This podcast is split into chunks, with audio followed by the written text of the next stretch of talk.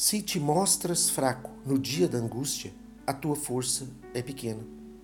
Provérbios capítulo 24, versículo 10.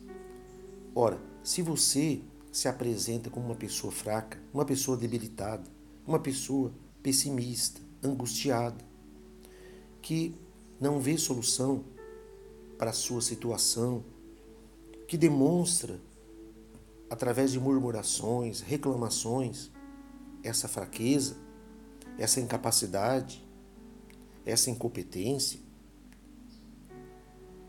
Nesse momento você está provando para você mesmo e para as outras pessoas que você não tem condições.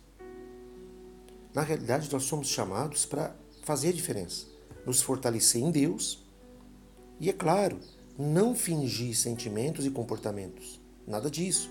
Pelo contrário, uma vez que a palavra de Deus é espírito e vida, e nós alimentamos o nosso espírito pela palavra, isso nos leva a crer, a confiar, a ser positivo e não negativo.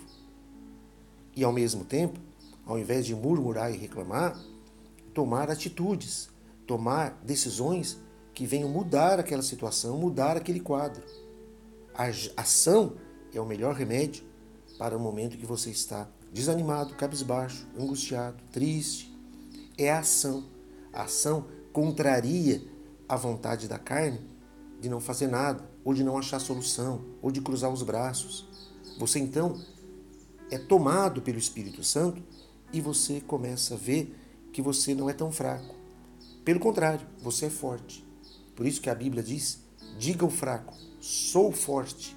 Que significa, uma vez que você está fortalecido em Deus, a sua fraqueza, as limitações humanas ficam de lado, porque você passa a viver pela fé sobrenatural no nome do Senhor Jesus. E Deus irá te abençoar. Deus irá te dar uma resposta.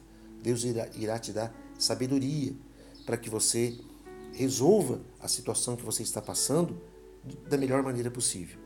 Nosso Deus é maravilhoso, é grande, é poderoso, é um Deus que salva, que cura, que liberta, que restaura e que dá sabedoria e força para aquele que pede. Deus abençoe você, em nome de Jesus.